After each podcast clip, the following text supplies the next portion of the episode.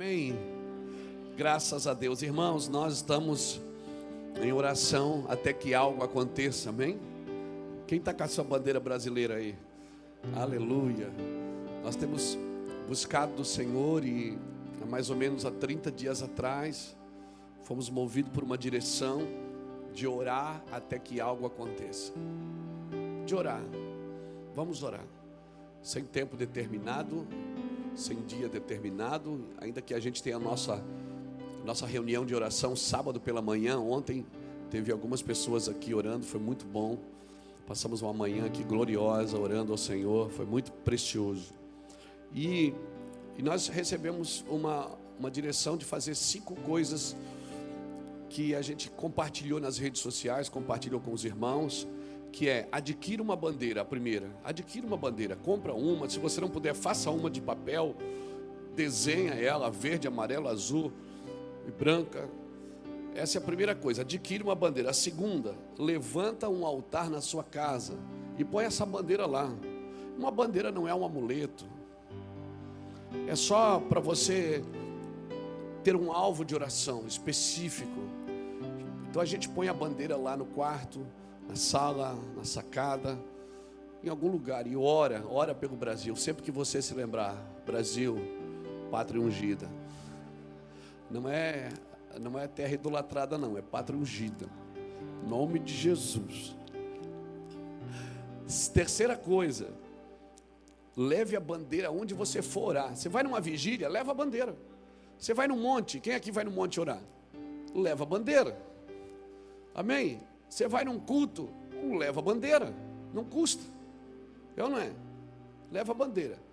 Quarto, quando você estiver orando, resiste.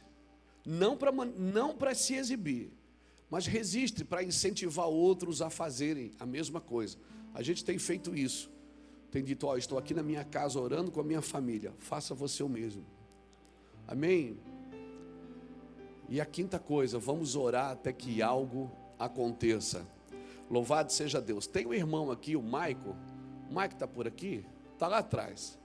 O Maico, ele é mil e uma utilidades, o Maico, né? Maico, né, Maico? É o Severino. O Maico, ele tem ajudado lá no futebol também, treinado os goleiros, tem sido uma benção. E o Maico tem uma empresa de adesivos. Então ele doou para a gente mil adesivos. Traz aqui, gente, o adesivo orar até que algo aconteça. Um adesivo que você vai ganhar um agora para levar. Amém? Nós vamos dar para você, você vai pôr no seu carro, pôr na sua casa. Sim.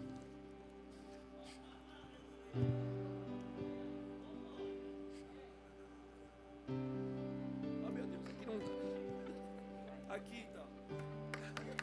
Aqui beladinho de óleo aqui ali, orar até que algo aconteça. Amém? Então vou precisar de gente para distribuir esses adesivos aqui. Obreiros aqui, por favor, me ajudem. Dá um para cada um. Se quiser dois, pode dar também. Aleluia. O Maico nos doou isso aqui para a gente doar também.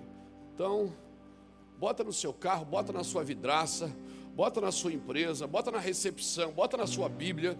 Amém? Distribui aí. Se você não quiser, não pega.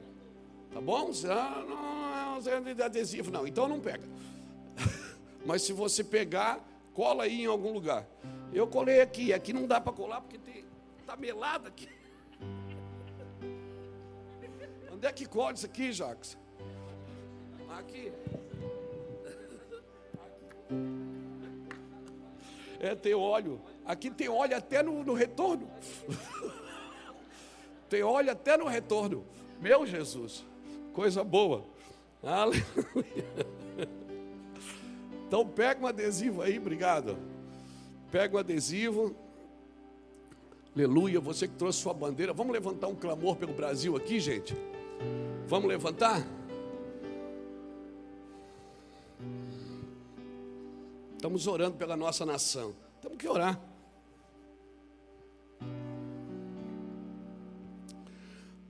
Quer ficar de pé comigo?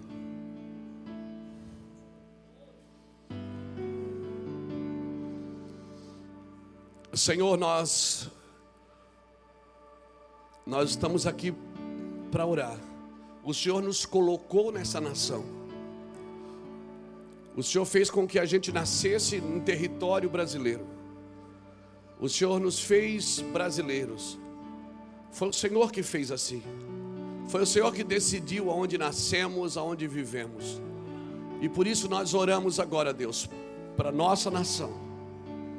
Oramos para nossa nação, Senhor. Oramos pela nossa nação, Senhor. Oramos pelos governantes da nossa nação. Por homens que estão sentados em cadeiras com canetas na mão, fazendo as leis dessa nação. Que eles tenham consciência que o Senhor é Deus Tome o coração desses homens, Senhor. Tome o coração dessas mulheres, Senhor, que estão sentados com canetas na mão, determinando o destino de outras pessoas, Pai. Jesus, toma o coração desses homens, toma o coração dessas mulheres. Não permita que a nossa nação, Senhor Deus, seja, Senhor Deus, induzida, manipulada, conduzida por ambição, por prepotência, por corrupção, por mentira, por engano. Não permita, Senhor, que a nossa nação seja escrava do pecado, da imoralidade. Não permita, meu Pai, em nome do Senhor Jesus, levanta a tua voz, Senhor, sobre o Brasil. Levanta tuas mãos sobre o Brasil, Senhor. Levanta tuas mãos sobre cada cidade sobre os 5.570 municípios do Brasil, Senhor. Levanta tuas mãos sobre a nação brasileira, sobre cada prefeito, sobre cada vereador, sobre cada deputado estadual, sobre cada deputado federal, sobre cada senador, sobre cada ministro, sobre o presidente, sobre cada governador, sobre cada pastor, cada padre, cada sacerdote, Senhor Deus, que leva o teu nome e que fala do teu nome. Pai, em nome do Senhor Jesus, estende as tuas mãos sobre o território brasileiro. Cerca o Brasil de norte a sul, de leste a oeste. Cerca com a tua glória, cerca com o teu fogo, cerca com o teu favor. Jesus, em nome do teu filho Jesus Cristo, Pai, nós pedimos Despeja sobre o Brasil uma unção de milagres a partir de hoje, a partir desses dias. Senhor Deus, cura os doentes, mas uma cura, uma cura coletiva, Deus. Que ninguém diga foi eu que orei, mas todos saibam que foi o Senhor quem fez. O passa, Senhor Deus, passa a tua unção de milagres, a tua cura, Senhor Deus, sobre todos os hospitais do Brasil, Senhor todas as unidades de terapia intensiva no Brasil, todas as pessoas que estão precisando de respiração mecânica, todas as pessoas que estão, Senhor Deus, debaixo de remédios induzidas ao coma. Pai, em nome do Senhor Jesus Cristo, livra esta nação do caos, da mentira e do engano. Livra essa nação da corrupção e das, da ambição do, dos homens. Livra essa nação das mãos de Satanás que trabalha através dos filhos da desobediência. Livra essa nação dos governos mentirosos e enganadores. Livra esta nação, Senhor, debaixo do teu fogo, debaixo da tua glória, Pai. Nós pedimos. Brasil é terra ungida. Brasil, Senhor, extensão de Israel. Brasil, protagonista de avivamento internacional, Deus, nós declaramos isso. Brasil vai enviar missionários às nações. Os nossos filhos já estão indo às nações, Senhor.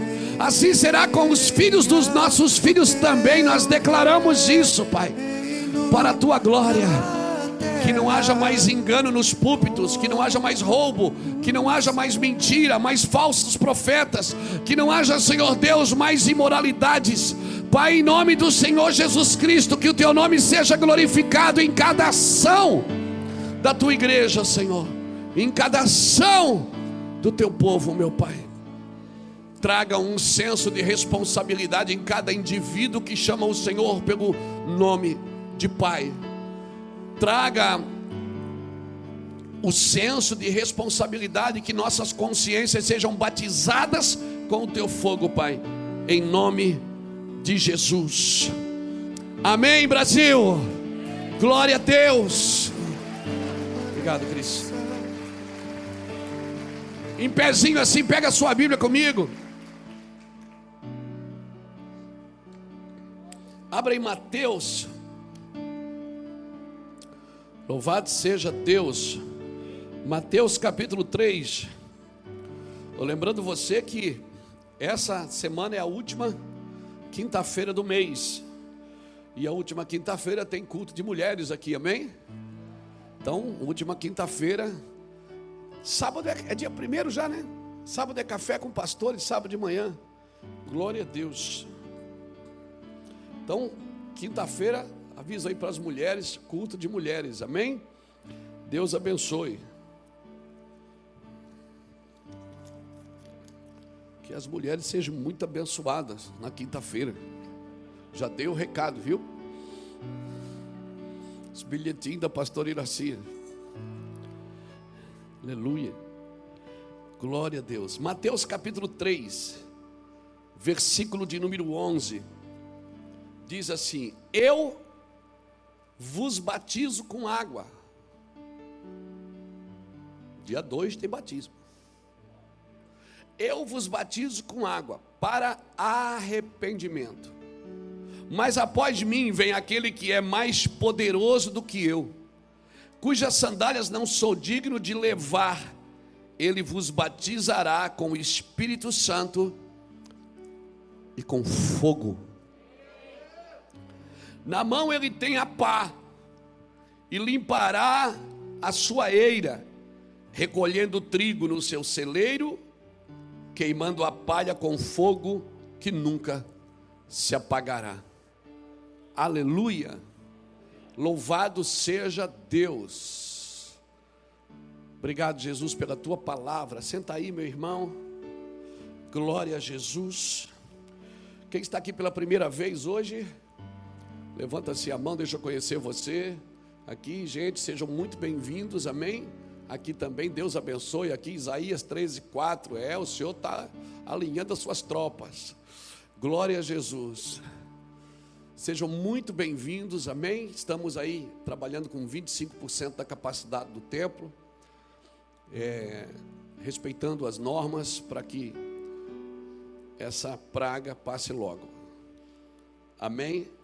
Em nome de Jesus. Irmãos, eu confesso que não era o texto que eu preparei para falar aqui hoje. Não era. E aí eu ia usar outro texto. Mas quando eu fui ali atrás, fui até um escondidinho ali e veio esse texto no meu coração. Eu estou falando muito esses dias, escrevendo sobre o cristianismo do Cristo, sobre o fogo do Cristo, sobre a vida de Cristo. Que tipo de cristãos nós estamos nos tornando? Será que vamos ficar melhor ou será que vamos ficar pior depois desses dias? Eu espero que a gente fique melhor, porque em toda a história humana, os dias de caos sempre foram dias de aperfeiçoamento dos santos. Sempre. E, e, nós, nesses dias, nós precisamos colocar as primeiras coisas em primeiro lugar. Eu acredito que o Senhor está nos ensinando a viver dessa forma, com prioridades. E há um tempo atrás, há uns dois anos mais ou menos atrás, eu li um livrinho muito interessante, um livro chamado Espaço para Deus, um livro pequenininho que eu ganhei da editora Impacto, irmãos que temos uma aliança. E eu levei esse livrinho para as viagens da 2019, a gente estava viajando bastante, eu li esses livros em, em, em, três, quatro, eu li esse livro em três, quatro voos aí, eu, eu, eu li ele. E ele me pegou. E, e, e esse livro fala uma coisa interessante: que nós temos que ser pessoas de uma coisa só. Não era isso exatamente que o livro falava, mas foi isso que eu, eu peguei para a minha vida. Nós precisamos ser pessoas de uma coisa só. Amém? De uma convicção só. Nós não podemos, como é que chama? Tetubiar? Existe essa palavra? Existe, né? Tetubiar. É? Titubiar. É o ti, não é tu? Tá bom. Titubear. É do verbo subjuntivo do pretérito imperfeito, é isso? Então tá. Então, nós não podemos ficar titubeando, amém? Cocheando em vários pensamentos, mudando de acordo com as circunstâncias, vivendo no movimento das circunstâncias, mudou uma coisa, a gente está muda alguma coisa aqui fora, a gente muda aqui dentro também não. Enquanto a gente não for pessoa de uma coisa só, nós não vamos entender o que Deus quer de nós. Nós não vamos entender. Jesus chegou na casa de Marta e ele disse: Marta, você está atribulada, atarefada e preocupada com muitas coisas. Aí ele diz: Uma coisa só é necessária. E ele aponta e diz: E a Maria escolheu a melhor parte, a qual não lhe será tirada. Irmãos, uma pessoa de uma coisa só, quando você é homem de uma coisa só, mulher de uma coisa só, todas as outras coisas elas vão encontrar lugar na sua vida. Você não vai precisar ajeitar as outras coisas, elas vão encontrar o lugar de descanso na sua vida. Agora, eu e você precisamos ser pessoas de uma coisa só. Salmo 27, verso 4, Davi diz: Uma coisa eu pedi ao Senhor, uma coisa, e a buscarei, que eu possa estar na casa do Senhor todos os dias da minha vida, para contemplar a sua formosura e para aprender no seu tempo. No seu templo.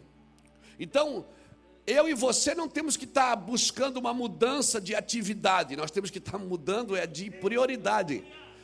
Nós temos que buscar uma mudança de prioridade, não é de atividade. Estou fazendo isso, não está dando certo, vou fazer aquilo, vou fazer aquilo. Não, está faltando é uma prioridade na sua vida. E a prioridade tem que ser Jesus, meu irmão. Amém. Por isso que a Bíblia é clara, ela diz: buscar primeiro, primeiro, primícia, primeiro o reino dos céus e todas as outras coisas te serão acrescentadas. Deus pega todo o que é depois e põe num pacote só. Mas a primícia é a primícia, a prioridade é prioridade, você não pode burlar a prioridade. Então, e, e, e, a prioridade da vida de um crente, de um cristão, querido, tem que ser a presença de Deus. A presença de Deus ela vai tornar tudo novo na sua vida, todos os dias vai acontecer algo novo. Embora tudo permaneça do mesmo jeito, mas vai ser tudo novo. Você vai chegar em casa, vai estar tudo do mesmo jeito, mas vai ser novo. Por quê? Porque vai mexendo aqui dentro, vai mudando você por dentro. Amém? Vai trazendo um senso de novidade na sua vida. Você mora na mesma casa, você dorme na mesma cama, você tem o mesmo carro, mas quando Deus diz que eis que faço nova todas as coisas, é de verdade, Ele faz mesmo, tá, gente? E Ele faz mesmo. E, vai, e tudo vai permanecer do mesmo jeito, mas para você vai ser novo. E as pessoas não vão entender, dizem assim, esse cara na vida dele é tudo a mesma coisa e ele está sempre alegre com as novidades. Deus quer nos ensinar, querido. Deus quer nos ensinar a viver debaixo desse fogo. O mundo de possibilidades é o mundo dos homens. O mundo de Cristo, o mundo de Deus, é o mundo das convicções, não é das possibilidades. Então eu preciso ter uma convicção na minha vida. Jesus vai voltar, irmãos. E eu preciso ter essa convicção. Eu preciso viver não como um andarilho, mas como um peregrino. Porque a igreja, ela não é andarilha, ela é peregrina. Ela vive na terra não como um andarilho com um saco de roupa suja nas costas, não. Ela sabe para onde está indo. Ela precisa saber se ela não sabe. Ela precisa acordar convicta. Ela precisa acordar convicta que ela tem um alvo, tem um propósito, tem uma visão. O mundo das possibilidades é o mundo dos homens. O mundo de Deus, o mundo de Cristo, é o mundo da convicção. Amém? Aleluia. Eu tenho conversado com muita gente e eu tenho ouvido de todos a mesma coisa. Pastor, eu não sei se eu estou pronto, mas ninguém vai estar pronto, irmão. Sempre que Deus te dá um chamado, uma visão, você não está pronto para ela. Você nunca vai estar pronto para aquilo que Deus te chamou para fazer. E aí você tem a certeza que foi Deus que te chamou. Porque só Deus chama alguém que não está pronto.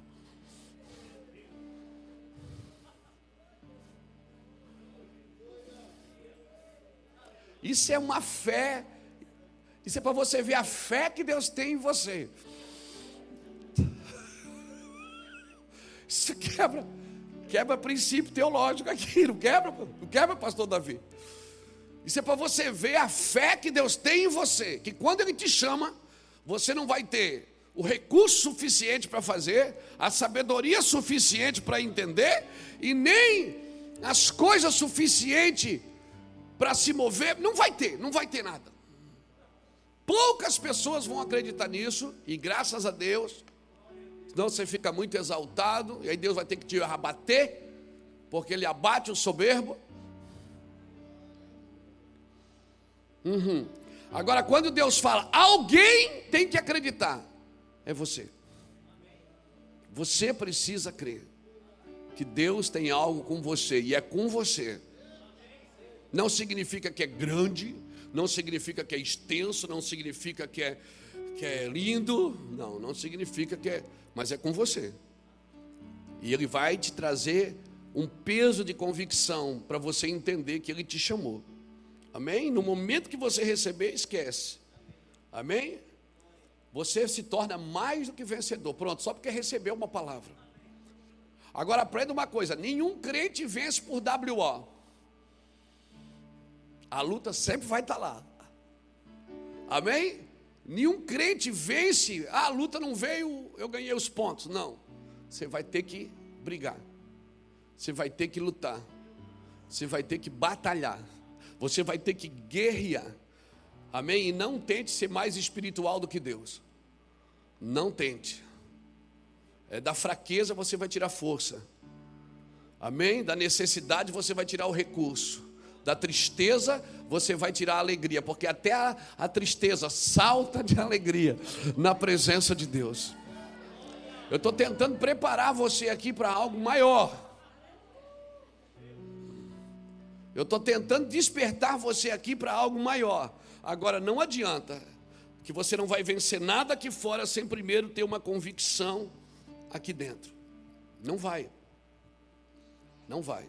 A convicção que você precisa ter dentro de você, se você não tiver, não adianta Deus falar com você que vai acontecer isso, vai acontecer aquilo. Se você vive em função dos outros e não em função do propósito, você vai estar sempre prisioneiro à palavra de alguém. E você não vai se libertar. Você precisa entender que quando Deus fala, Ele queima. Amém? Se quando Deus falar não queimou, então não foi Deus que falou. Se Deus falou e não trouxe convicção, não foi Deus que falou. Se Deus falou e não mudou, não foi Deus. A palavra de Deus, irmão, ela nunca, ela nunca vem, ela nunca, a presença de Deus nunca é negativa na vida de alguém. A presença de Deus vem para quebrar todos todo o resto, todos os paradigmas. Então, se você vive para agradar todo mundo, escuta eu aqui. Se você vive para agradar todo mundo, isso não tem a ver com as pessoas que você quer agradar, tem a ver com você, você que quer ser aceito por todos. O cristianismo do Cristo não agrada a todo mundo, irmãos. O cristianismo do Cristo não está agradando nem crente. Nem crente está se agradando com o cristianismo do Cristo. E se eu viver uma vida sempre tendo manipulado, dar um jeitinho para tentar agradar a todos, eu já tentei, viu? Estou falando de mim. Eu já tentei viver para agradar e manter todo mundo junto, agradar todo mundo, me dei mal. Por quê? Porque a palavra de Cristo ela confronta a gente. A palavra de Cristo ela mexe com a gente. O, o, o problema interno ele é sempre maior que os problemas externos, sempre, irmãos. E eu me lembro de um texto para falar disso, eu já vou falar do fogo. Amém? Fica tranquilo aí. Vai queimando devagarzinho, não deixa apagar o pavio do fumega. Você vê que apaga, dá uma sopradinha aí. Amém? Já vou falar do fogo, mas eu queria usar um texto aqui para falar de uma coisa interessante que veio aqui no meu, no meu coração agora. Estou assim, está vindo. Vai lá, 1 Samuel, capítulo 17. Eu vou anotando, eu vou escrevendo, mas eu não vou botando texto. Daqui a pouco os textos aparecem, né? Engraçado, né?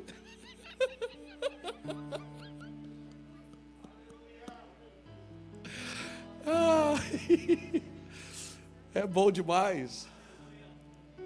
Isso a gente aprende, irmão, porque você não vai na Bíblia buscar uma pregação. Eu nunca fui na Bíblia para tirar nada dela. Sempre que eu vou na Bíblia, ela tira algo de mim. É a Bíblia que me, que me deixa claro. É a Bíblia que pega as coisas de dentro e põe para fora. 1 Samuel capítulo 17, quando Davi está indo levar comida para os seus irmãos, no versículo 25. Davi chega lá, tem um gigante gritando, 40 dias aquele gigante gritando. Davi chega de fora, ele não está naquele ambiente, ele não está naquele ambiente hostil, no ambiente de medo, no ambiente de pressão. Davi vem de fora e tem um cara ali 40 dias criando um terror no, no, no exército de, de Saul. E Davi chega de fora com as bagagens, com queijinho, com vinho trouxe uma comida para os irmãos, foi enviado pelo pai, ele estava lá cuidando das ovelhas dele. Ele não foi lá para guerrear, não foi lá para fazer nada, mas quando ele chegou lá,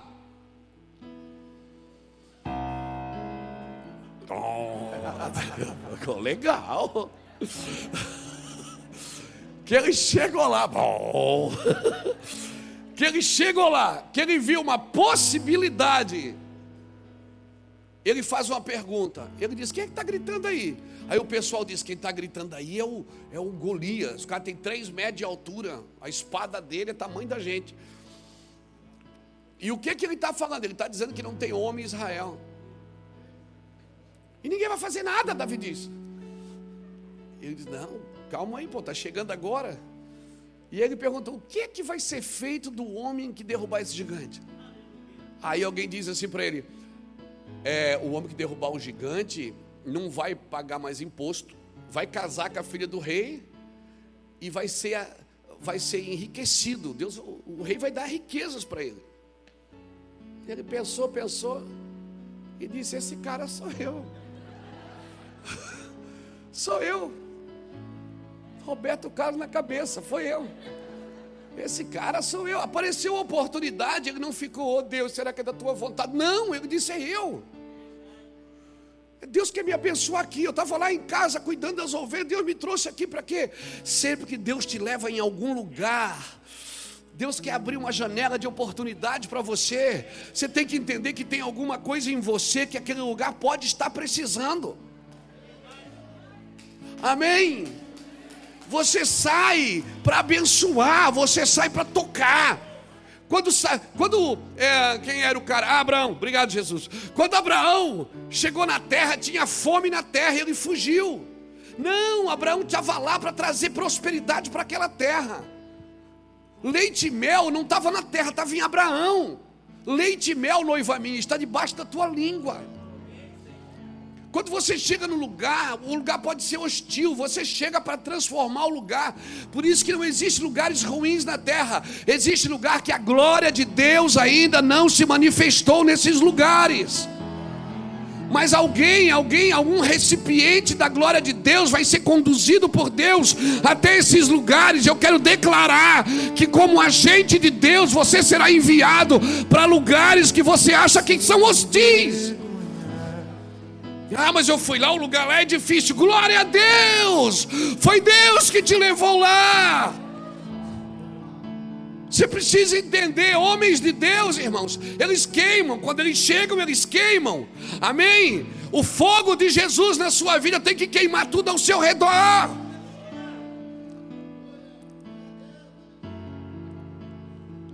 Por que, que a gente se sente bem nos lugares e se sente mal nos outros?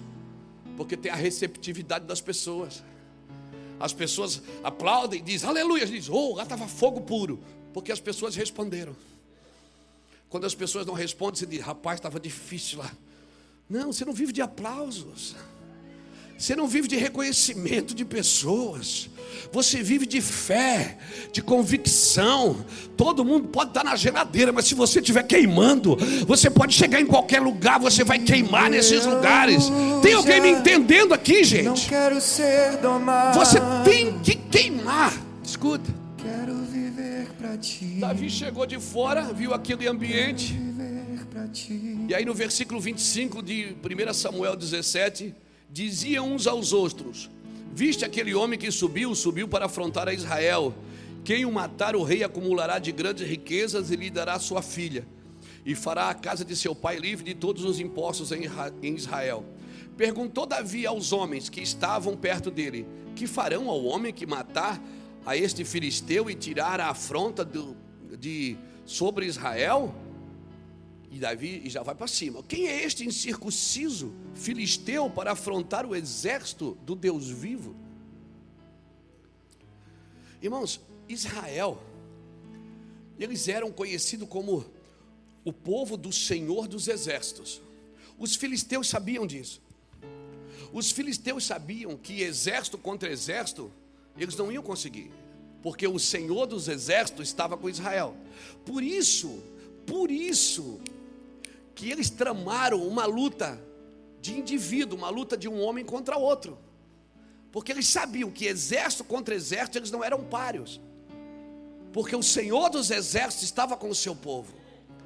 Então eles pegaram o maior homem, o mais guerreiro dos filisteus e colocaram diante do exército. Sério, não, não, não precisa brigar exército com exército. Quem vem um homem só. Só que quando Davi foi, Davi disse: Eu vou em nome do. Ele disse: Eu vou em nome do Senhor dos exércitos. Ou seja, você pensa que eu estou aqui sozinho, mas eu não estou sozinho, não. Você está me entendendo? Eu não ando sozinho, eu ando em nome do Senhor dos exércitos. Amém? Alguém precisa entender isso e parar de andar sozinho, parar de resolver sozinho, parar de querer fazer tudo sozinho. A glória de Deus, ela vem no coletivo, irmãos. E se ela é dada a um homem, esse homem tem a responsabilidade de exalar para o coletivo. Se o recurso é dado a um, esse homem tem a responsabilidade de compartilhar com os outros. Se a glória é dada a um, este homem e esta mulher têm a, a responsabilidade de compartilhar com todos. Porque Deus não dá por causa de você, Deus dá por causa do seu corpo. Deus não exalta um homem, Deus exalta a sua verdade. Quem estiver vivendo a sua verdade será exaltado junto com ela. Eu e você precisamos entender isso. Aí o que, é que aconteceu? Davi perguntou: como é que vai ser feito com o homem? Vai ser feito assim, assim? O pessoal disse: é, assim o cara vai ficar rico, não vai mais pagar imposto, né? vai ganhar o cartão fidelidade de Deus. E pronto. E vai casar com a filha do rei. Vai casar com a filha do rei. Davi casou com Milcal. Davi casou com Mical. E ele poderia ter reclamado para Deus, porque Mical não poderia gerar filhos. Ele poderia, poxa Deus, o Senhor falou para mim que eu ia casar com a filha do rei, mas eu não posso ter filhos com ela. Deus não permitiu Davi gerar filhos na casa de Saul. Por isso que ele casou com a estéreo. Até quando você não produz, Deus está te, tá te usando, está te protegendo, está te guardando. Porque quando Saul fez, quando Saul fez aliança com os gibeonitas, lembra disso? Que os gibeonitas, Saul quebrou a aliança com os gibeonitas, e Davi foi lá para reatar a aliança. Os gibeonitas disseram: Nós queremos sete filhos da casa de Saul, e dois filhos foi de Merabe. Se Davi tivesse casado com Merabe, né? Não, Mical é a estéreo, a Merabe era outra. Se Davi tivesse se casado com a Merabe, os dois filhos que estavam lá sendo mortos pelos gibionitas eram filhos de Davi. Então, quando você não estiver gerando, que tiver na época que você não estiver dando fruto, não reclama, Deus está te protegendo de algo lá da frente. Você não está entendendo, você tem que andar na agenda de Deus, não na sua. Porque na agenda de Deus, até quando você não gera, dá lucro. na agenda de Deus, até quando você não gera, dá lucro. Não reclama, se você está na agenda de Deus, tendo ou não tendo, você entende que todas as coisas cooperam para o bem daqueles que amam a Deus e andam segundo o seu propósito. Agora deixa eu terminar o texto aqui, para a gente ir lá para o fogo. Versículo 28. Ouvindo Eliabe, quem era o Eliabe? Era o filho mais velho de Jessé, era o irmão mais velho de Davi, o primogênito. Ouvindo Eliabe, seu irmão mais velho, falar aqueles homens acendeu-se a sua ira contra Davi e disse: Por que desceste aqui? E com quem deixaste aquelas poucas ovelhas no deserto? Bem conheço a tua presunção e a maldade do teu coração, desceste para ver a batalha. Disse Davi: O que é que eu fiz agora? Eu não posso nem fazer uma pergunta. Davi era malandrinho, irmão. Ele disse: Eu não fazendo nada aqui. Eu perguntei. Mas já estava, aqui dentro ele já estava convicto. Veja bem, disse Davi: O que fiz eu agora não posso nem fazer uma pergunta. Então se desviou dele para o outro e que falou a mesma coisa, e o povo lhe tornou a responder como antes. Ou seja, Davi saiu de casa para levar comida, ele não foi derrubar gigante, chegou lá, tem um gigante na frente dele. E ele se entusiasma e fica pensando, faz a conta, claro que ele faz a conta. Ele diz: Puxa, eu vou ser abençoado, minha casa do meu pai vai ser abençoada. E esse cara não pode ficar gritando porque ele não tem uma aliança com Deus. Eu tenho uma aliança com Deus, eu sou circuncidado, ele é incircunciso. Eu vou para cima dele. Quando ele vai para cima dele, o irmão dele diz: O que, é que você quer? O que, é que você quer aqui? Pensa que eu não te conheço? Cadê as tuas poucas ovelhas? Já ofende, seu, seu, seu inútil. O que, é que você está fazendo aqui? O que você está fazendo aqui? Pensa que eu não sei o que, que você veio aqui aparecer? para se mostrar para os outros. Eu disse que. Agora Davi tem dois gigantes para guerrear: o de fora e o de dentro. Causado por rejeição, causado por maledicência, causado por carência.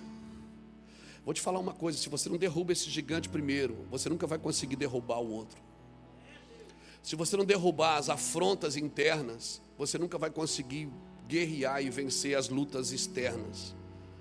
Um problema interno, o irmão Eliabe, imagine, ele envergonhou Davi na frente de todos. Diz: Pensa que eu não sei o que você quer aqui, você quer se mostrar, você quer aparecer. Pensa que eu não sei, eu te conheço. E envergonhou Davi na frente de todos, expôs Davi. Davi disse: O que, que eu fiz? mas ele espera a poeira baixar, o irmão sai e diz: o que, que, que, que vai ganhar mesmo, cara? Ou seja, aquela palavra maldita, aquela palavra de inferioridade, ela não tirou Davi do propósito, ela não tirou Davi do foco. Ele disse: Eu vou lá, amém. Pode vir falar mal, pode vir atacar, pode vir falar o que quiser. Eu vou continuar fazendo o que Deus me chamou para fazer. E se Deus me trouxe aqui, vai acontecer alguma coisa. Na hora o diabo diz para você: você não pode, você nem crente é direito. Pensa que eu não sei o que você faz. Pensa que eu não sei a, tua, a intenção do teu coração. Você pensa que eu não sei. Você quer aparecer, seu presunçoso. Aí a guerra interna começa, irmão. As batalhas externas, elas não podem roubar você das convicções internas. E as convicções internas que você tem não podem ser arrancadas por palavras maledicentes. Amém? Então, por favor, está na hora de você parar de ouvir todo mundo e ouvir a Deus. Você precisa ouvir a Deus, ou pelo menos ouve quem está andando com Deus. Houve pessoas que vão ensinar você a depender de Deus. Houve pessoas que vão despertar o seu coração para respeitar os processos de Deus na sua vida. As lutas internas não podem roubar você dos desafios externos. Em um momento da sua vida você vai ter que decidir em que, em que aprovação está firmada a sua identidade: na aprovação de Deus ou na aprovação dos homens. Ei, cara, você. Alguém levanta a mão e diz: Eu quero a aprovação de Deus na minha vida. Por isso, eu, nós vamos batizar você com água no domingo que vem. É domingo que vem. Mas tem um que vai batizar você com o Espírito Santo e com fogo. É, ele vai encher você de fogo. E sabe o que, é que esse fogo vai fazer? Vai queimar toda a impureza da sua vida. O fogo é para queimar tudo que não presta, tudo que rouba você de Deus. Gálatas 1,10, Paulo diz: ou eu tento agradar Deus, ou tento agradar os homens. Se agrada a Deus, que mal teria de desagradar os homens? Se você conseguir, como Esther conseguiu, porque Esther conseguiu alcançar favor de, de Deus e diante dos homens. Esther conseguiu, mas nem todos conseguem. Se você não conseguir alcançar favor diante de todos, escolha alcançar favor diante de Deus. Não quebre os princípios para que as pessoas te recebam. Amém? Não quebre. Amém? Louvado seja Deus. Nós não podemos mudar a ordem. Primeiro é favor diante de Deus, para depois favor diante dos homens. E, e se você encheu o vazio da sua vida com pessoas, se você encheu o vazio da sua vida com pessoas, com plateias, com elogios, com tapinha nas costas, então isso ainda está exercendo domínio sobre a tua vida. Por isso nós precisamos do fogo do Espírito Santo. O fogo do Espírito Santo vem para purificar o meu eu. Amém. Você vai saber quem você é com ousadia. Muitos ainda vão pensar que é prepotência. Muitos vão dizer, você quer aparecer. Deus vai dizer, não, é ousadia, fica tranquilo. Há uma diferença da ousadia de Deus e da, e, e da prepotência da alma. Amém? Não deixe as coisas controlar os seus pensamentos. O verdadeiro eu, ele, você vai estar diante do verdadeiro eu logo, logo. Você vai ser desafiado, vai ser. Eu te garanto, amém? Vai ser. Como dizia um, um teólogo do, do século XIII, Antônio de Pádua, do que vale saber se o que eu sei não é traduzido em amor. Deus vai te, ele, ele, ele vai te ensinar a amar. Mas se você não aprender a se amar, querido, se você não gosta de você, se prepare, você não vai gostar de ninguém também não. O fato de você gostar de você resolve a sua vida, porque você não precisa que ninguém goste.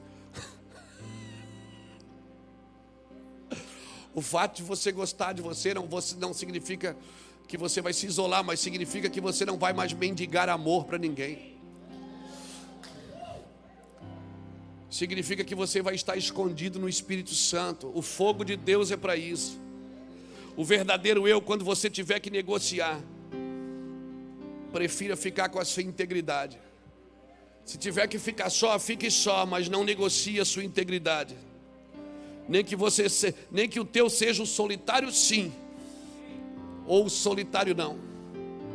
Mas não negocie a sua integridade.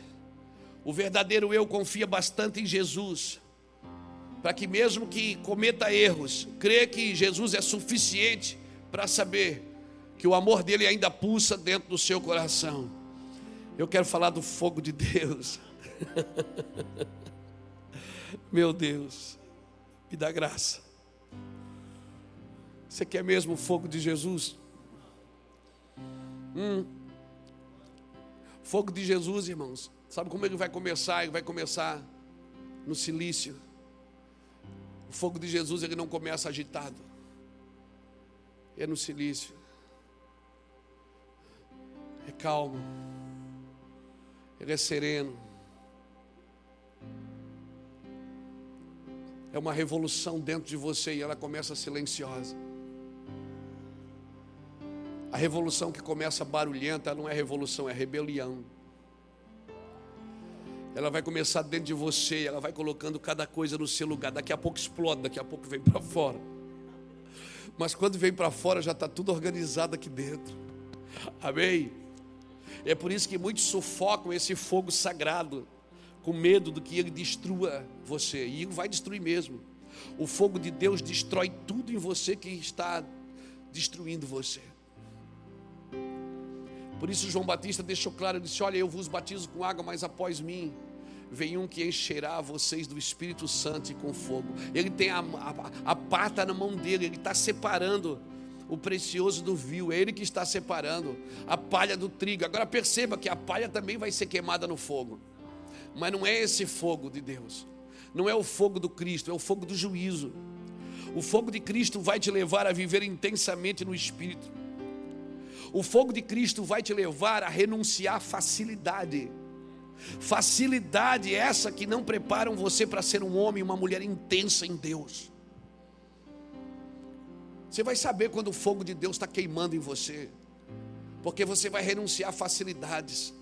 que não preparam você para ser intenso em Deus. O fogo de Cristo vai transformar as suas calmas horas de estudos em mergulhos profundos nas Escrituras. Sabe aquelas calmas horas de estudo? Você vai ficar doido debaixo do fogo de Deus com as Escrituras na mão, um livro que você leu, as Escrituras que você lê. Porque Deus vai tornar você intenso naquilo que você quer, naquilo que você está buscando. O fogo de Cristo vai transformar as tarefas que massageiam o seu ego em um senso de responsabilidade pelo próximo. Ele vai transformar aquilo que você está acostumado a fazer sem paixão em lágrimas de quebrantamento. O fogo de Cristo vai queimar você e tudo que você fizer vai ser intenso. Não é barulhento, é intenso. Pode ter barulho. É bom que esteja. É bom que tenha. Mas se não tiver, fica tranquilo porque a intensidade de Deus é sempre de dentro para fora. Deus vai ensinar você a guardar as fontes do seu coração. Amém. O fogo de Cristo queimará tudo aquilo que rouba você das suas prioridades. Lembra delas? E nós vamos aprender a colocar as primeiras coisas em primeiro lugar. E vamos aprender a ser pessoas de uma coisa só. E todas as outras coisas nós não vão roubar a nossa paz, não vão roubar a nossa paciência, não vão roubar a nossa perseverança. As outras coisas você vai resolver, elas vão se resolvendo no caminho, porque o que é que limpa a água? É água. Deixa a água correr para você ver, ela se limpa. A água limpa a água. Por isso que há um rio cujas correntes alegram a cidade de Deus. Deus está no meio dela, não será abalada. Deixa a torneira ligada para você ver a água, vai limpando a água. E tudo que você coloca a sua mão, você deixa a sua impressão digital. Agora tente colocar a sua mão na água. Na água você não deixa a sua impressão digital. Porque quando o rio de Deus corre, nenhum homem participa. Ele só desfruta, mas ele não participa, ele só desfruta. A água de Deus vai correr. Você está me entendendo, irmãos? Quando Deus quer fazer, Ele faz. E Ele não precisa da nossa ajuda, ainda que Ele nos permite participar. Quando Maria foi visitada por, pelo anjo Gabriel, o anjo disse: Você vai ter um filho. Ela disse: Como? Eu não posso, porque eu nunca estive com homem nenhum. Ele disse: Não, mas descerá sobre ti o Espírito Santo, e o poder do Altíssimo te envolverá. Ou seja, o que você está gerando não vem por estar com o homem, vem por estar com Deus. Aleluia, vem por estar com Deus. Tem coisas que a igreja precisa gerar, e para isso ela precisa talvez deixar de estar com homens para estar com Deus. E vai nascer. O DNA do céu virá sobre a igreja brasileira, irmãos. Prepare a botija nos próximos dias. Eu tô, estou tô profetizando agora. Prepare as botijas para os próximos dias. O Espírito Santo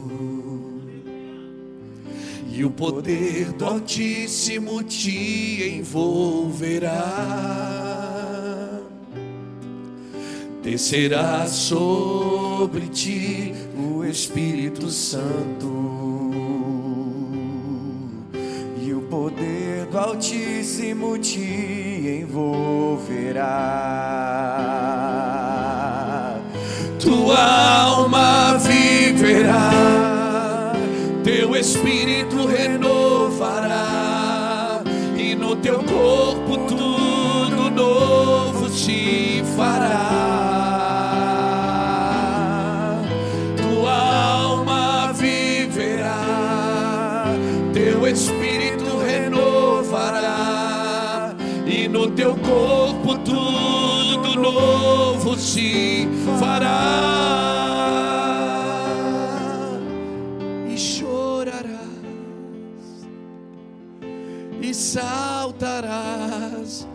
de alegria. Chorar e saltar de alegria, que negócio é esse, cara? Que lugar louco é esse que você chora e salta de alegria?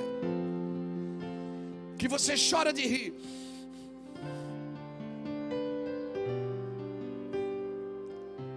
Sabe que lugar é esse? É o lugar que a alma não controla mais você. É a ala que os sentimentos extravasam. Você chora e ri ao mesmo tempo. É hora que você não quer mais nada, você só quer estar ali. Você só quer estar ali. Eu entendo Pedro quando em Mateus 17 Jesus foi transfigurado com Moisés e Elias. Pedro diz: Vamos fazer uma tenda, vamos ficar aqui, não vão descer mais não. Não vão pescar mais não, não vão descer mais não, vamos ficar aqui. É bom estar nesse lugar. Quem quer outro lugar, irmão? Esse lugar é possível, irmãos. Queridos, esse lugar existe. É um portal que se abre na sua vida, que você entra. É um lugar que ele faz tudo novo, de novo, de novo e de novo. O fogo de Deus, ele tem esse poder de acender o novo de Deus na nossa vida, ainda que tudo permaneça como está. O fogo de, o fogo de Cristo na sua vida atrairá alguns, afastará outros. Não é você que decide, é Deus quem faz. Não é nós que decidimos. O fogo de Cristo na sua vida moverá você de lugares físicos para lugares espirituais. Estou sendo claro, gente. Se eu sou você hoje, eu chego em casa, eu assisto tudo de novo. Para você ficar doidão. Amém. O fogo de Cristo inundará seu coração de amor, ao ponto de você amar o outro como Jesus te ama.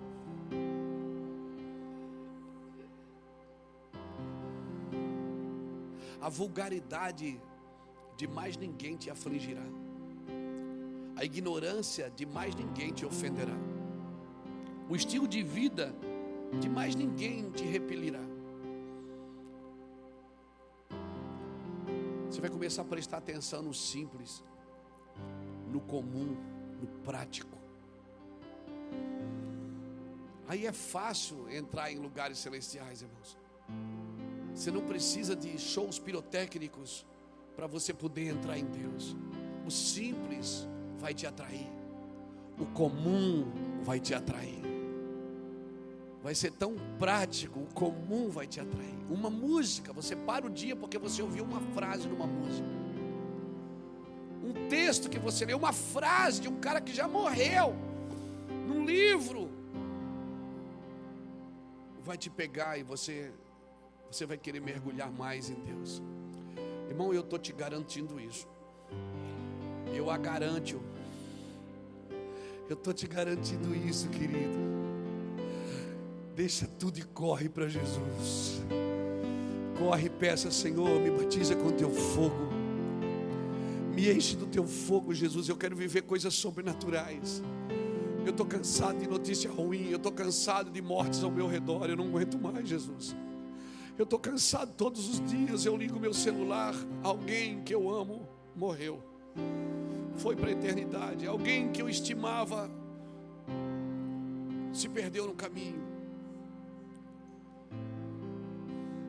Todos os dias tem alguma coisa ruim acontecendo perto de nós.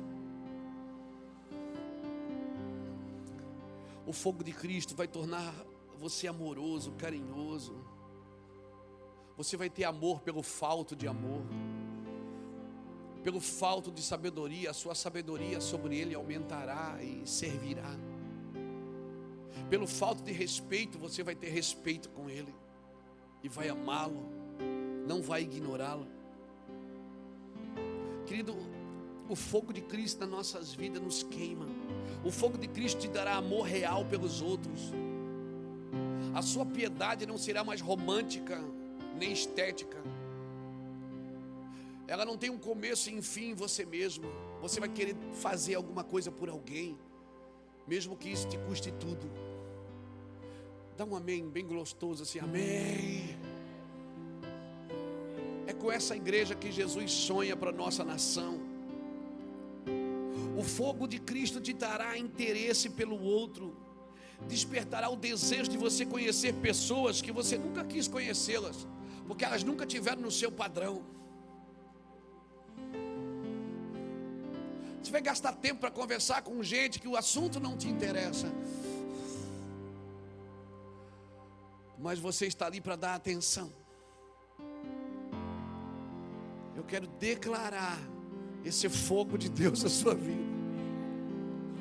A gente traduz avivamento, irmãos, com barulhos, com música alta. Isso também é fruto, é o extrato de um, um coração resolvido. A gente quer extravasar, mas avivamento não começa por aí.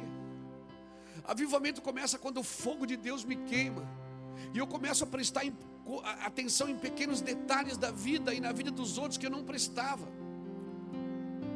Eu começo a cumprimentar pessoas, eu pergunto o nome do cara que trabalha no meu prédio. Eu pergunto o nome do cara que pede dinheiro na rua, que cuida do meu carro enquanto você está comendo.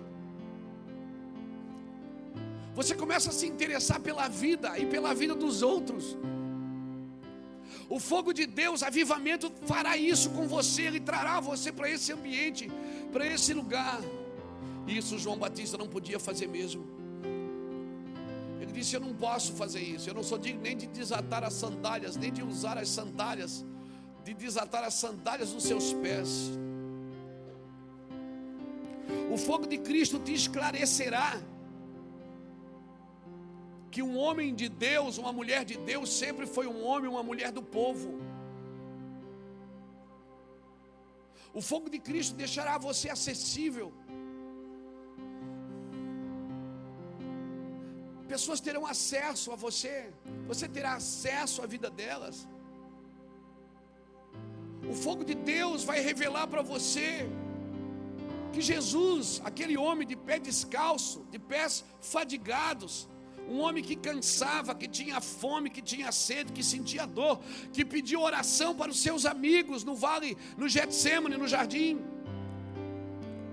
Um homem vestido com modéstia,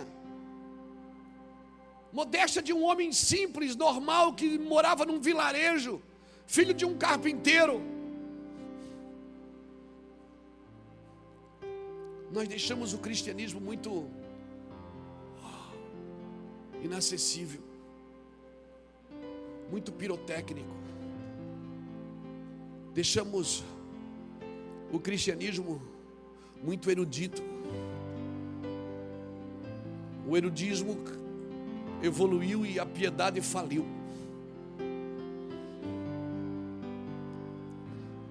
Meu Deus, o fogo de Cristo vai usar você no seu sotaque, vai usar você na sua linguagem, vai usar você do jeito modesto, simples, mas vai usar você. Eu te garanto que você não vai querer usá-lo. O fogo de Cristo, o fogo que veio sobre Jesus, usou aquele filho de carpinteiro. Aquele cara que morava num, numa província desimportante, num vilarejo pobre, que as pessoas diziam que de lá não podia vir nada interessante. Mas veio o fogo de Deus sobre ele. E talvez hoje é um dos lugares mais visitados do mundo. Porque o fogo de Deus muda a sua vida, muda a sua família, muda a sua casa, muda seus filhos, muda seu casamento, muda a sua empresa, muda, muda tudo que é seu. Amém. O fogo de Deus fez isso com Jesus, o Espírito de Deus que desceu sobre Jesus fez isso. Aquele homem rodeado por uma multidão de pescadores, hum, pescadores rudes, que dentre eles até alguns de caráter duvidoso, ali estava um homem simples, Sabe o que me preocupa quando nós falamos de avivamento, e eu, e eu falo de avivamento, eu sou um caçador de avivamento. É que a gente está esperando de novo um cavalo branco, uma guarnição de anjos. E a minha pergunta é: se o meu Jesus entrasse aqui hoje, será que eu não seria como os filisteus? Será que eu não ia ignorá-lo? Os filisteus não, os fariseus será que eu não ia ignorá-lo?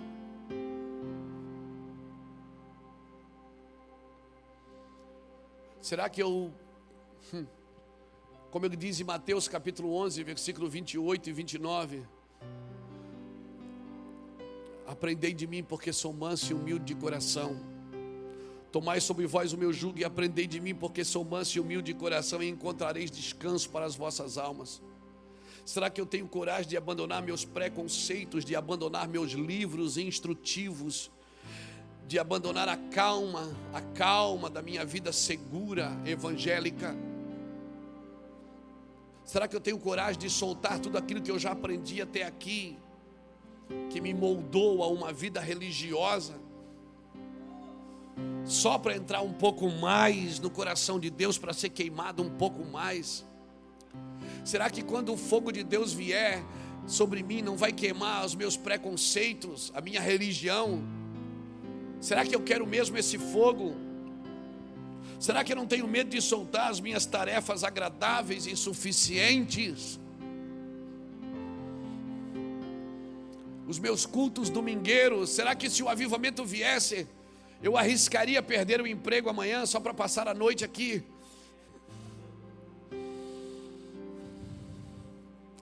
Porque foi assim nos grandes avivamentos. A glória de Deus vinha e eles ficavam uma semana ali.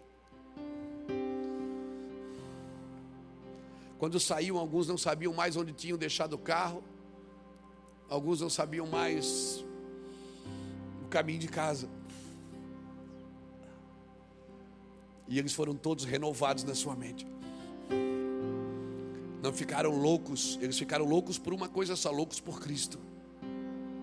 Mas eles foram todos renovados na sua mente. Será que se eu tivesse vivido na época de Jesus, nascida dois mil anos atrás, eu não estaria entre, entre aqueles que rejeitaram Jesus? Como escribas e fariseus, sem o amor verdadeiro e genuíno? Será que eu não seria igual? Eu não sei. Só o fogo de Cristo pode me, me indicar isso. Eu quero incentivar você a buscar o Espírito Santo. Eu quero incentivar você a ir para sua casa, construir um altar.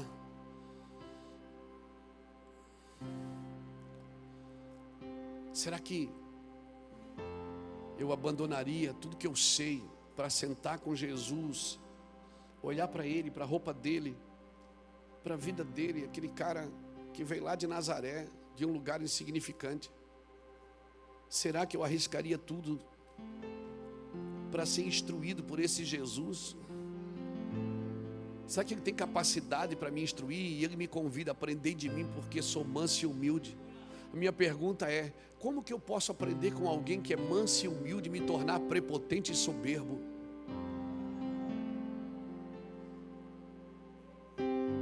Como que eu tenho um modelo como esse de instrução e eu posso me tornar prepotente e soberbo?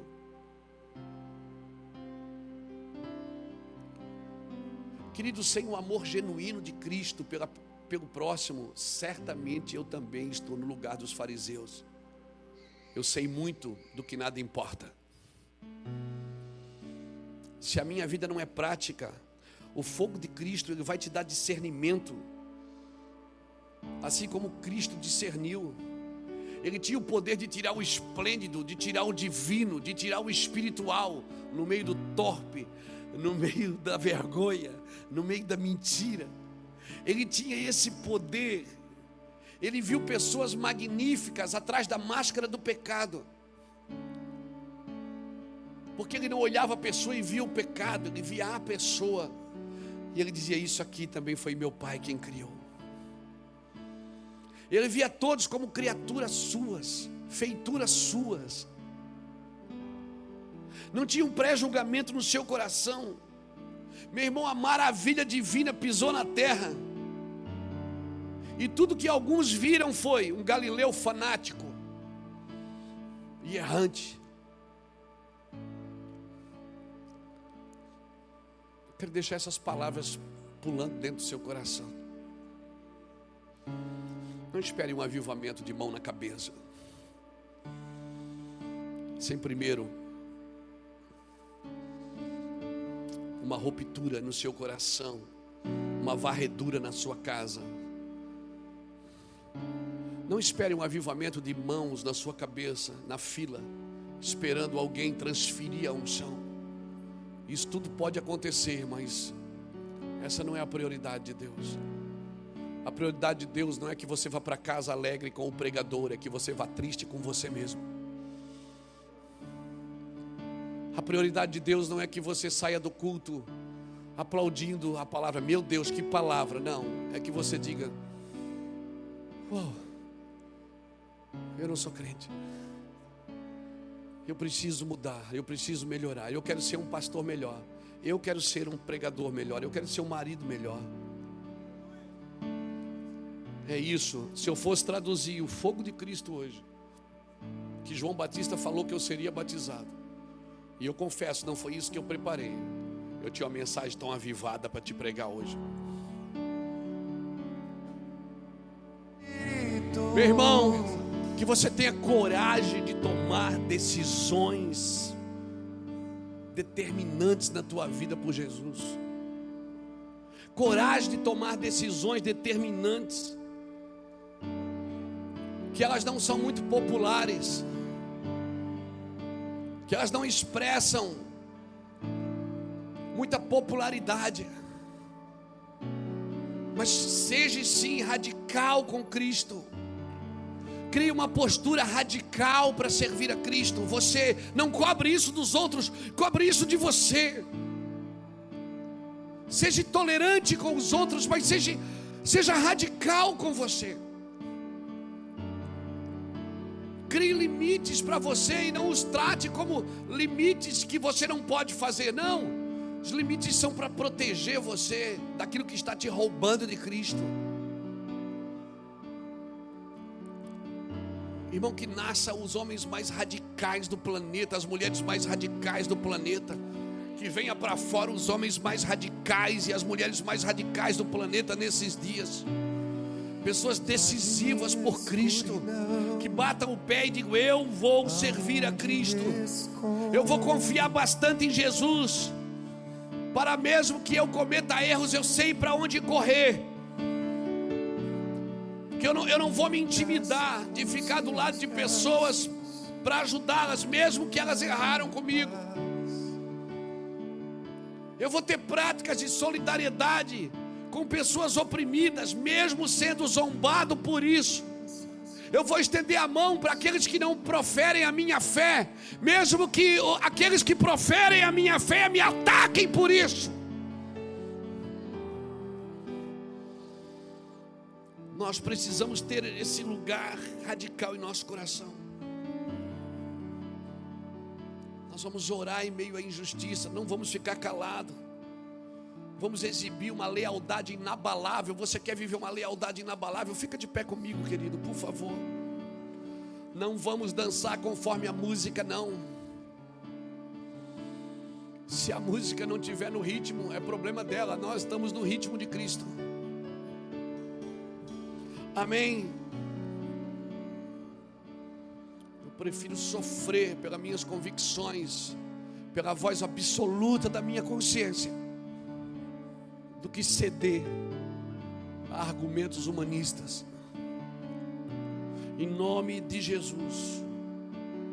Agora se prepare, se você se posiciona pela verdade, você vai enfrentar desaprovação. Amém. Quero orar por você para que esse batismo de fogo venha sobre a sua vida. Amém. Pastor, eu quero esse fogo o Espírito Santo e o fogo. O bom é que o Espírito venha primeiro. Construa um lugar na sua casa, busque a Deus. Eu queria me enterrar num buraco, irmão. É verdade, às vezes eu queria sair de casa, sair da família, sair da igreja, sair para um canto, ficar sozinho, só eu e Deus. Não aguento mais essa vida essa vida de coisas, de festas. Eu não aguento mais, verdade? Minha alma grita. Eu quero sumir. Quero sumir, quero me perder no coração de Deus.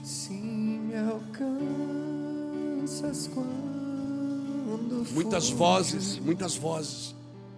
Chega de vozes.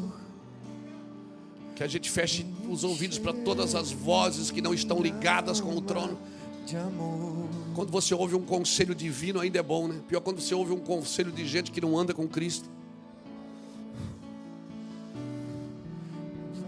Muitas vozes. Vamos ouvir a Deus, vamos baixar a cabeça. Vamos colocar, fazer o que Jeremias, o que Elias fez, botar a cabeça no meio dos joelhos e clamar até que a chuva venha. Ela vai vir, pastor Davi, ela vai vir. Tua paz, Senhor. Ah, levante sua mão, querido.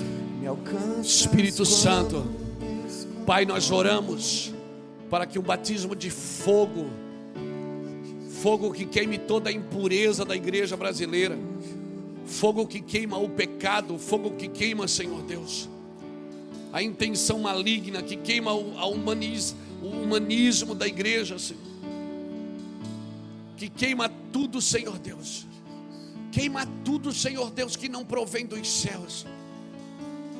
Passa teu fogo, Deus, em nós. Acende o fogo em mim, Deus. O fogo que arde no altar e nunca se apaga, Senhor. É esse fogo que nós queremos, Senhor.